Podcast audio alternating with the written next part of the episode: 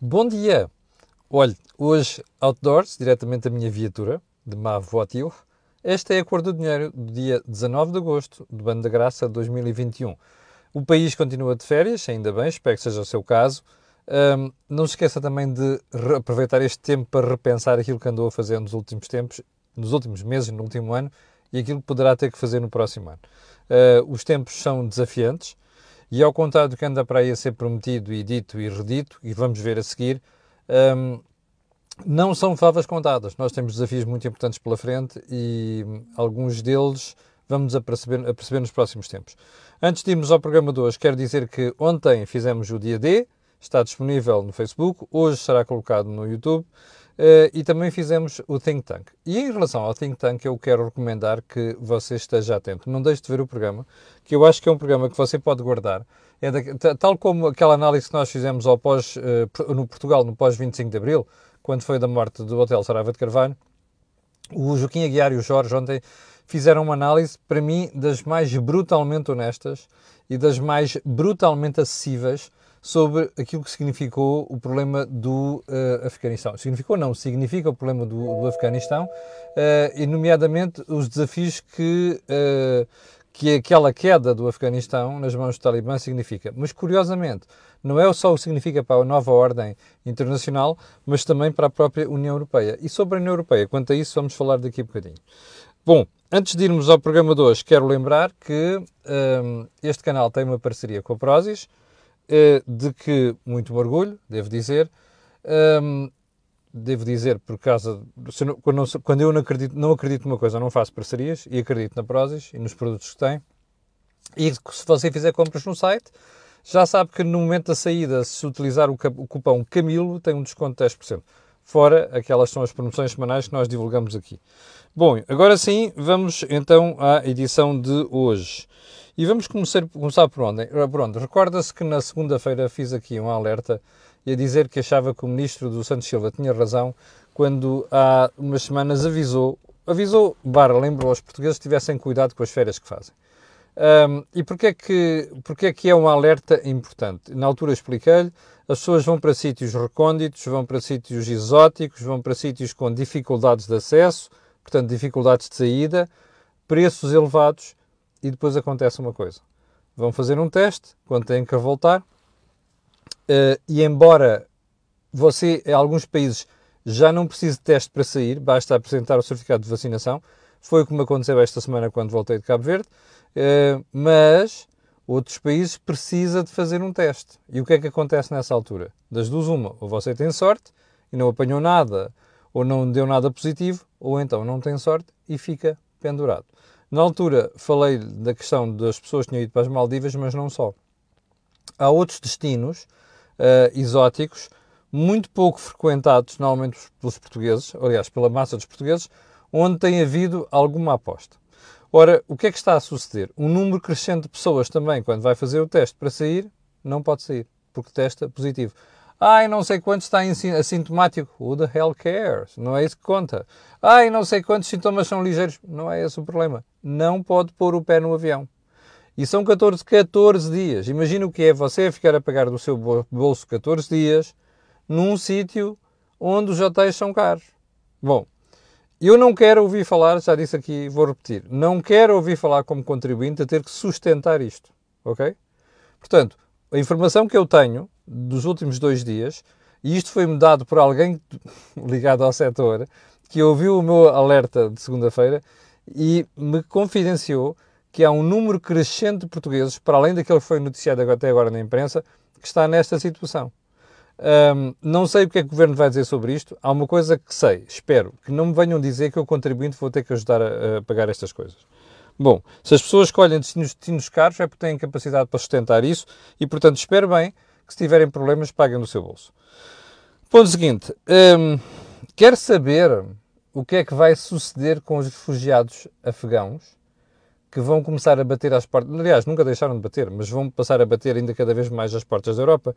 Olhe para o que está a passar na Lituânia e na Bielorrússia. Como você sabe, a Bielorrússia é uma ditadura proxy, não é? Por interposta pessoa, de Moscou. O indivíduo que governa a Bielorrússia, nós já sabemos do que é que é capaz. Ora, o que é, qual foi a última, o último desenvolvimento? O governo bielorrusso está a estimular refugiados a irem pedir um, uh, guarida à Lituânia. A Lituânia faz parte da União Europeia. Então há transportes gratuitos, há encorajamento para pedir um, uh, asilo e pedir acolhimento na Lituânia. E como você sabe, uma vez entrado na Lituânia, podem circular pelo espaço da União Europeia. Tudo isto está a ser encorajado, estimulado pelo governo bielorrusso. Bom, a Lituânia está preocupadíssima e, como você sabe também, a União Europeia já percebeu o problema, já disse que vai ajudar a Lituânia. Bem, agora imagine este problema multiplicado. Ah, também já entendeu porquê, não é? A Bielorrússia anda de candeias às avessas com a União Europeia, com a Comissão Europeia e com o Conselho Europeu, por causa das sanções que lhe foram aplicadas, muito justamente, aliás, eh, e portanto isto é uma vingancinha. Isto é uma coisa à lá Turquia, como você sabe, quando a União Europeia começou a pressionar a Turquia por causa de direitos humanos e outras coisas, e a separação entre religião e, e, e Estado, o senhor Erdogan, naquele seu estilo muito uh, quero posso e mando, uh, deixou entrar, uh, abriu as fronteiras e a Europa começou a ser invadida por refugiados. Como você sabe, a rota passou da Grécia, não deixou de haver, mas aumentou para a Turquia e deixou de aparecer tanto em Idália e Lampedusa como um, na Grécia. Ora, a União Europeia apanhou um susto e foi logo a correr ao Sr. Erdogan dizer pronto, estão aqui mais de 300 mil, mil milhões de euros para você poder fechar as fronteiras. Ora, é exatamente isso que está a acontecer com a Bielorrússia e com a Lituânia. Agora, imagine esta brincadeira multiplicada, não é? Imagine o aumento de refugiados que vai acontecer e outra vez a pressão sobre as rotas migratórias. Isto não vai correr bem, razão pela qual toda a, toda a paródia, aquilo foi uma paródia, à volta, paródia com depois final trágico, do Afeganistão vai ter consequências para nós. Aguardemos. Pelo menos estes exemplos, estes, estes, eh, estes exemplos têm surgido nos últimos, nos últimos dias não são nada encorajadores. Bom, uh, terceiro ponto. Houve alguém que me disse que eu não tinha terminado a análise sobre a questão do futebol, negócio de futebol, coisas pouco claras, o diabo 4. Então, é verdade, tem toda a razão, porque eu ainda não falei sequer das offshore. Por onde vai uma série de, vai uma série de massa, é verdade. Ainda não terminei a análise, de maneira que... Uh, uh, hei de voltar ao assunto. Mas queria pegar numa matéria que saiu no Correio da Manhã, salvo verde, há dois dias, portanto estamos uh, quinta-feira. Um, meu Deus, o tempo está a passar depressa. Quinta-feira e salvo foi na edição de terça-feira. Eu vou-lhe pôr aqui até ao contrário, para você ver. Uh, não, não é a história de, de uh, Luís Fifieira. É as comissões impedem contratação de Bruma. E tem a ver com o Sarilho, porque parece que o Sérgio Conceição, aquela história que lhe falei há dias, o Sérgio Conceição chateou-se com a história das transferências, eh, porque, neste caso concreto, porque o empresário que ia intermediar a operação ia ganhar 3 milhões de euros. Bom, eu acho que achado que são empresas cotadas precisam de ser cada vez mais transparentes com isto. Ah, eu sei que me vão dizer que as contas depois dizem quanto é que se passou de comissões, pagou de comissões e de abacate, mas não dizem outras coisas. E às vezes a sensação com que ficamos é que nem tudo fica ali escrito, nem tudo fica registado. Ora, é este aspecto da névoa, da bruma, que é para fazer um trocadilho com o nome do jogador que vinha para, vinha para o Porto, um, vinha ou vem, não sabe, um, é, é, é, é esta névoa, é esta bruma que não pode continuar no futebol. E é muito importante que isto fique claro, é muito importante que toda esta matéria seja explicada aos sócios, aos acionistas e, sobretudo, ao mercado em geral. Porque esta, esta nebulosa que rodeia o mundo do futebol e que depois inquina tudo, não pode continuar. Vamos esperar, porque eu acho que vai haver desenvolvimentos nesta matéria. Em todo caso, sobre as, sobre as offshores, o, o, meu espectador me dizia ontem, um deles, aliás, não foi só um que me escreveu sobre isto, aguardemos. Ainda, ainda é de voltar ao assunto. Bom, ponto seguinte. Incêndio em Castro Marim, um sarilho monumental. Incêndio em Castro Marim que reacendeu, depois ainda queimou muito mais do que estava à espera. Incêndio em Castro Marim destruiu bens de pessoas. Incêndio em Castro Marim que de repente passa do Conselho de Castro Marim para de Patavira. Eu conheço muito bem a região, eu, eu estudei em Vila Real Santo António durante alguns anos, mais concretamente dois, e até fiz o 12 ano em Tavira. Portanto, conheço muito bem a região. Bom, Agora é um incêndio de Odmira, preocupante, meios, meios aéreos, já obrigou a evacuação de pessoas. Já vai no Conselho de Monchique. Diga uma coisa, okay? você olha para isto e diz assim, espera aí, o, o, o, haver incêndios ou não em Portugal não é uma questão de competência, de preparação, é uma questão de sorte, já viu? bastou o país em uma semana e meia ter uh, temperaturas proibitivas para, e vento para de repente tudo isto de uh, incêndios e a porcaria que aconteceu há, há três anos e há dois anos uh, aparecer na nossa memória. Ou seja, pergunta, mudou o quê? Pelos vistos, muito pouco. Já agora, meios empenhados naquilo, pelos vistos, continuam a gastar-se. Eu vou fazer justiça àquela pessoa que o governo colocou, a gerir a questão da floresta. Isto é para você perceber a diferença entre políticas de curto prazo e políticas de longo prazo. Aquele senhor que lá está, que é uma pessoa competentíssima, não vai conseguir fazer nada no curto prazo. Percebe? É bom perceber isto. E era bom que o país percebesse esta brincadeira, porque as questões de fundo, as questões estruturais, como o problema que nós temos nas florestas, não se resolve de um ano para o outro. Agora, o que é que valia a pena aqui? Que o governo nos viesse dizer, meus amigos, olha, nós estamos a fazer isto, estamos a fazer aquilo, sem propaganda. E, sobretudo, que isto fosse feito não pelo governo, mas, mas pela pessoa que se pôs à frente daquela task force para resolver, equacionar, gerir o problema. Percebe? Que é para nós não ficarmos com aquela sensação de que, é pá, caramba, não mudou nada, é pá, caramba, o país vai herder, se calhar vai herder muito mais do que já herdeu até agora, e que aqueles sítios que já são recorrentes, Odemir é recorrente, Monchique é recorrente, a zona de Tavira é recorrente, isto não continua a acontecer bom e ainda falta aqui a zona centro. Vamos ver se a brincadeira não acaba mal. Bom, último ponto uh, de ordem do dia desculpem lá, mas eu, como sou muito insistente, sou mesmo muito chato com isto, continuo à espera de manifestações, cordões de pessoas à volta, sabe-se lá de quê? Só para protestar contra o que está a passar no Afeganistão. Estou a pedir ao Bloco, ao, ao pessoal do Bloco, continuem à espera. Sejam honestos. Já agora, se é para uns, é para outros. Vamos lá, vamos lá, pá. Ok? Eu bato palmas, se fizerem um cordão sanitário, uma manif qualquer, sei lá, que não seja pai com meio de gatos pingados. E já agora, as feministas deste país, que andaram a fazer tanta coisa nos últimos tempos, lábios vermelhos, não sei das quantas, não querem acordar agora epá, e prestar homenagem àquelas desgraçadas das mulheres afegãs, que são espezinhadas e continuam a ser espezinhadas, é que você não tenha dúvida de uma coisa. Estes talibãs que lá estão agora parecem fofinhos. Até dizem vão integrar mulheres, não sei das quantas. Mas é assim, sorriso aqui, facada nas costas. Está a ver? Vão matar pela calada e vão matar com um sorriso nos lábios. Está a ver? Feministas, lábios vermelhos. É pá, força, pá. Camaradas, estou convosco, vamos lá fazer manifes para isto. É pá, e fazer justiça às mulheres afegãs. Ok? Porreiro, pá. Tenham-nos no sítio. Tenham-nos no sítio. Se é que os têm. Ok? Bom. Vamos lá então para o programa 2. Só uma coisa. Antes de irmos ao programa propriamente dito, eu sei que podemos chegar aqui sempre por, tratar alguns temas, mas não vou deixar de falar sobre isto. A vice-almirante Gouveia e Mel. Eu tenho estado aqui a pensar com os meus botões, quando vi aquelas imagens de Cabo Verde, de, de, estava em Cabo Verde, aquela, aquelas, aquela coisa, aqueles malucos ali à porta a insultarem um indivíduo e não sei das quantas e tal, os idiotas chapados, para não ter outro nome. Uh, fiquei a pensar assim, bem, vamos lá ver o que acontece agora.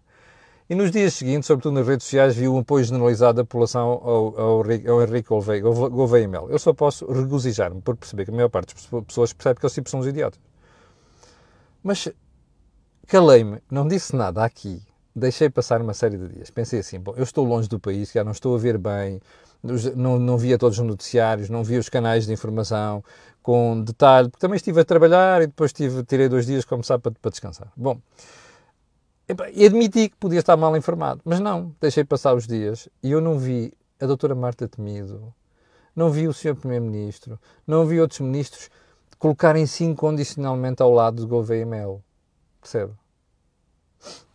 E fiquei a pensar para mim, o que é que isto quer dizer? Se calhar ainda vão mudar de opinião. Bom, a verdade é que o Primeiro-Ministro já se pirou do país, o Ministro de Estado, Cisa Vieira, também já se pirou do país, e ao, parece, ao que tudo parece, o Ministro que gosta de malhar na direita, também conhecido por Santos Silva, também já se pirou do país. Já se pirou do país, quer dizer, já se pirou de governação, não sei onde é que eles estão, não me interessa. Um, para mim, esse voyeurismo conta, conta, conta zero. Um, mas, quer que diabo? Até agora ninguém chegou ali com ar de peitaça a lá António Costa, que faz intervenções nos comícios, não sei quantos, do Partido Socialista por causa das autárquicas, a fazer uma defesa incondicional do, do governo Não. Epá, não vi o governo ali em peso ao lado do Gouveia Mel. Sabe o que isto quer dizer? Olha, várias coisas. Gouveia Mel não é da pandilha. Gouveia Mel está a fazer um trabalho do caraças que faz sombra dentro do próprio Ministério da Saúde. Há gente lá muito preocupada com ele. Tu conseguir fazer o que a Ministra não conseguia fazer noutras áreas há não sei quanto, há não sei quanto tempo. E terceiro ponto, há muita gente preocupada nos partidos, inclusive dentro do gabinete do Primeiro-Ministro neste momento, sobre o que é que pode sair da figura de Gouveia Mel. Eu explico. O prestígio que ele está a ganhar vai provavelmente levar muita gente a dizer assim: é pá, você devia candidatar-se a fazer outras coisas no país. Fete lá liaison. E os portugueses não, estão estúpidos, não são estúpidos, um dia destes vão começar a pensar assim: espera aí, então este gajo, com os meios que tem, que, que ainda não se queixou de dinheiro, normalmente você já percebeu isto, o Estado, cada vez que você pede alguma coisa no serviço do Estado é não há dinheiro, não há verba, não há pessoas, pá. E chega ali um gajo com meio de militares, pega gente do Ministério da Saúde e faz este sucesso. Portugal está em terceiro lugar a nível mundial, percebe? Com os meios que havia. Portanto, isto quer dizer uma coisa: o Gouveia Mel é bom. Bom, mas como você sabe, o ser bom faz sombrar muita gente. Ora, e há muita gente preocupada com isto. A classe política não perdoa estas coisas. Daí esta ausência de apoio generalizado que devia estar a haver neste momento. Percebe? Só mais uma previsão. O Gouveia Mel é o meu artigo do Jornal de Negócios de hoje. Que se cuide, porque eu cheira-me que a partir do momento em que a gente tenha aqui a imunidade de grupo garantida, vai acontecer alguma coisa. E, sobretudo, há uma coisa que eu sei que vai acontecer: é rasteiradas. Percebe? Daquelas a pés juntos e aquelas por trás que dão expulsão segundo as regras da FIFA. Percebe? Bom, vamos aguardar, mas cheira-me que alguma coisa me diz, desculpa lá, estava aqui a ver só um comentário, não, mas não consigo ler com o sol pela frente, um, mas cheira-me que ainda vamos ter muito a falar sobre isto. Então agora vamos lá ao resto da agenda de hoje, já com 17 minutos do programa. Um, é hoje, é hoje, dia do 19 de agosto, que o governo, pá, ali o Pedro Santos de peitaça feita, vai responder a Bruxelas sobre a TAP. Aliás, eu imagino o pessoal da Direção-Geral da Concorrência em Bruxelas deve estar todo a tremer das pernas à espera da resposta do Pedro Nuno Santos. Uh, e há uma coisa que lhe vou dizer, vou lhe dizer, não vai correr bem, ok? Não vai, posso lhe garantir, não vai correr bem. E eles, porquê? Porque a resposta do Governo hoje vai ser muito difícil. Não sei se já leu, eu até cheguei a disponibilizar aqui o, aquela carta que, que, a Comissão Europeia escreveu ao Governo português e que foi tardiamente divulgada para o público em geral. Nós, como em Portugal, temos a mania de falar sem, sem ler, valia a pena lermos aqui, lermos aquilo. Porque é que está lá tudo? Bem, primeiro, a Comissão Europeia quer mesmo que o Governo convença de que a TAP tem que viver, vai conseguir viver por si só. Depois destes apoios, vai conseguir viver com a reestruturação que foi feita. Ora, a Comissão não está convencida disto. E ainda bem, porque está a interpretar o meu direito e o meu interesse como, como, como contribuinte, percebe? E o seu. Bom, primeiro ponto. Já agora, eu não tenho nada, eu não tenho, não quero nada de mal à TAP, pelo amor de Deus. Percebe? As pessoas que lá estão. Tenho dos melhores amigos na TAP, desde comandantes até gente que faz parte do pessoal de cabine, está a ver? Mas há uma coisa que eu sei. Eu não quero pagar pela TAP porque estou a pagar. Não quero. Prefiro pagar por hospitais, percebe? Já agora outra coisa. Eu há dias viajei na TAP, já tinha viajado a, quando fui ali à Espanha. Um voo, desta vez foi ida e volta para o Sal. Vou-lhe dizer uma coisa isto não é a TAP que eu conheço. Você voa de Lisboa ao Sal e volta com os meus joelhos permanentemente encostados no centro da frente. Cujos assentos não reclinam, percebe? Não reclinam. Um voo de 4 horas intercontinental. Isto é uma TAP low cost a concorrer com as low cost, mas com o preço de companhia normal. Fora o preço que eu, contribuinte, pago por isto. Não quero isto mais sem uma única refeição a bordo sem um copo d'água, percebe? Sem uma sandocha, nada. Não precisa de ser decorados. Ok? Não. Não quero pagar por uma empresa de low cost com preço de empresa de luxo. Que é o preço que eu pago pelos bilhetes mais aquilo que eu pago como contribuinte. Não quero. E, portanto, vamos lá à análise. Esta é a primeira preocupação da União Europeia. Sem os apoios a TAP consegue, só consegue sobreviver. A Comissão Europeia não está convencida disso, eu também não estou, e ainda bem. Bom, segundo ponto. É pá, vocês não estão a fazer o possível por Eu estou-vos a dar uma ajuda, estou a deixar o contribuinte dar uma ajuda, estou a prejudicar outras empresas, portanto vocês têm que tomar, remédios, uh, adotar remédios. Remédios, por exemplo, é a história dos slots. O governo não quer que a TAP ceda nos slots. Portanto, o espaço dispõe para voar a partir de um certo aeroporto, como é o caso do aeroporto de Lisboa.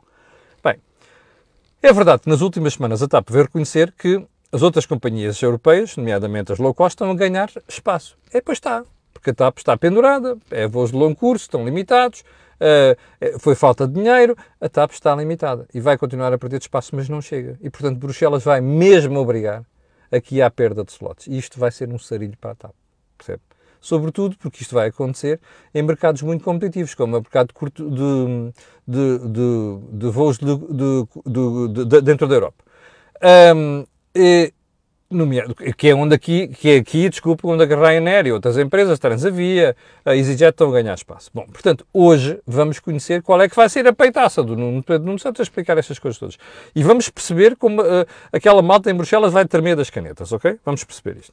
Bem, em cima disto tudo, como já percebeu, era a manchete do Jornal Público, ontem eu não cheguei a falar disto, nós tínhamos muita coisa para falar. A Ryanair está mesmo disposta a fazer a vida negra à TAP. Bom, já tinha contestado os 1.200 milhões de euros de apoio. E a Comissão Europeia foi obrigada a dar, aliás, a preocupar-se com isto. Porquê? Porque então o Tribunal de Justiça disse, agora vocês vão explicar isto melhor, se faz favor. Bom, agora a TAP, a Ryanair, mete outro processo. Por causa dos 462 milhões que há, salvo em maio, o Governo meteu na TAP, o Estado meteu na TAP. Não é? Para uh, aumentar o capital e não sei das quantas. Bom, mais uma ferroada. Eu não sei o que é que o Tribunal de Justiça vai dizer no Luxemburgo, mas há uma coisa que sei. É que provavelmente vai fazer uma nova recomendação à Comissão Europeia. Ou seja, a Comissão Europeia vai ter que olhar para isto a sério. E vai ter que olhar para isto, porque desta vez já a gente a olhar para aquilo vai contestar. Ah, e depois já vem aquela conversa habitual de alguns espectadores e dos outros. É pá, você é um ingênuo, pá, você está a dar espaço à Rainer, pá. Rainer está ali agora porque lhe interessa. No dia em que não lhe interessar, pira-se Portugal. So fucking what? Mas é mesmo assim, não é? Eu só meto dinheiro num negócio se o negócio me der dinheiro. Você dirá, ah, está bem, mas nessa altura tem que estar o Estado para quê? Para gastar o meu dinheiro? Não, não, não, não. Quando a Rainer já não tiver interesse em alguma coisa, há de haver outras empresas que têm. E se não houver, o Estado que pegue numa empresa e ajude para fazer algum esforço específico, como por exemplo se faz para as regiões autónomas, onde se tem que dar algum subsídio para sustentar a exploração. É assim que as coisas fazem. Não me venham dizer, ah, ah eu vou pagar agora 3.700 milhões de euros numa empresa, porque depois um dia destes a Rainer pode deixar de assegurar certos mercados e não sei das quantas. Doesn't work like that. Ok? Portanto, não é esse argumento, a mim não me convence, é para não devia convencer nenhum contribuinte. Bom, uh, já agora, lembrar só uma coisa. Isto significa apenas uma coisa. Primeiro, o governo português vai estar à rasca para defender o que não consegue defender. Segundo, o contribuinte português anda lá a meter dinheiro e eu suspeito que um dia deste o Estado vai ter que, vai ser obrigado a devolver dinheiro. Ok? Aliás, a TAP vai ser obrigada a devolver dinheiro. Terceiro, o que vai sair da TAP é uma TAPzita Percebe? E nós estamos a pagar como se fosse uma tapzona. Não se esqueça, você é contribuinte, é do seu bolso que sai esta marmelada toda. Esteja atento, não deixe de acompanhar estas coisas. Bom, ponto seguinte. Eu ontem peguei aqui na questão das tabelas da ADSE. Mesmo a propósito, ontem o representante da, da, da Associação de, eh, de Hospitalização Privada veio dizer, ah, não, não, não, diga lá a DSE para divulgar as tabelas e o que é que isto implica para os privados, porque como já percebeu, houve uma parte do jornalismo que caiu na história. É um estudo de Eugênio Rosa. Eu tenho respeito pelo Eugênio Rosa, até porque é uma pessoa continua a ter produção de conteúdo naquela idade em que ele está. Mas o Eugênio Rosa é um tipo da área do PCP, é preciso não esquecer isto, e portanto tem, tem tudo contra os privados, não é? Ora bem, houve uma parte do jornalismo que caiu nisto. Ontem, os hospitais privados vieram dizer, pá, divulguem lá, que é para a gente perceber e o público perceber em geral. Isto cheira uma história, percebe? E cheira uma história o quê? Complexa ideológica em relação à hospitalização privada e hospitais privados. Bom, eu estive a ouvir algumas pessoas disto ontem. E há uma coisa que lhe vou dizer. Alguém tentou passar para a opinião pública para os jornalistas a ideia de que ah, as novas tabelas estão feitinhas para favorecer privados. Bullshit. Bull fucking shit. Ok? Eu espero bem que a ADSE divulgue toda a história, que é para a gente perceber o que é que está aqui. E há uma coisa que eu não tenho dúvida nenhuma: o que está aqui é um complexo ideológico. Ok? As pessoas ganham muito que a DSE tenha gente a ser tratada em, hospitais privados. Quem está desse lado, inclusive quem trabalha para o Estado, sabe isto perfeitamente. Portanto, não venham deitar aí para os olhos portugueses. Acabem. Nós já vivemos 50 anos em democracia. Porra! Acabem com esta pancada do que não sei quanto, só que o público é bom. O público é bom mais, mais, mais, mais, como dizem os mercados, mais não é? Caramba, mas o que é isto? Já agora, por falar nisto, ontem os médicos cubanos vieram dizer que o SNS de Cuba está em ruptura. Ouviu bem? Ou Eugênio Rosa. Eu acho que é para si. Já agora uma coisa. Não é o socialismo que é suposto ter um SNS à altura, não sei das quantas? Está a ver como é que são as coisas. Já agora um pormenor.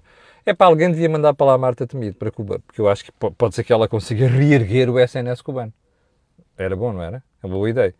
Já agora mandei outros também. Sei lá, olha. Um, uh, Correia de Campos, esse Francisco Ramos, aquele maluco que andava na task force da vacinação, mandem para lá esta malta. Onde safar seguramente o SNS cubano. Ok? Porreiro. A vez de irem fazer aqui pedagogia do socialismo, vão fazer para lá. Já que ele está falido, não é? Bom, seguindo. Uh, quanto é que estamos de tempo? E que vergonha, 27 minutos. Eu vou falar da tarifa social da internet, que eu fiquei chocado quando vi as notícias. Okay? Fiquei chocado, devo-lhe dizer já isto. A tarifa social da internet vai custar a volta de 6 euros. Eu fiquei chocado quando vi isto. Amanhã vou-lhe explicar porquê e vou-lhe explicar o comportamento vergonhoso do governo nesta matéria. Percebe? Porque é mais o, aliás, do governo e da Anacom. Vergonhoso. Bom, e vou dizer uma coisa, nem sequer falei com nenhuma operadora sobre isto, percebe? Não falei com a Altice, não falei com a Vodafone, não falei com a nós, não. É o que eu sei de olhar para as contas daquilo, percebe? E fazer contas, que é uma coisa que muita gente não sabe fazer. Bom, um, mas sobre isso falaremos amanhã. Uh, chegamos ao final do programa de hoje. Hoje já não vou, chatear, já não vou chatear com mais nenhum programa, uh, mas vale a pena você ir ver o dia D e ver uh, um, o, o Think Tank de ontem. quanto a nós, voltaremos a ver-nos amanhã às 8 da manhã. e já agora, para o final, fica aquele pedido sempre que é pedir para colocar um gosto e partilhar nas redes sociais. E também sabe porquê? Aquilo que houve aqui não houve em mais sítio nenhum. Às 6.100 pessoas estão em direto. Eu quero agradecer a sua paciência e dizer que amanhã estarei aqui de volta. Muito obrigado, com licença, e até amanhã às 8.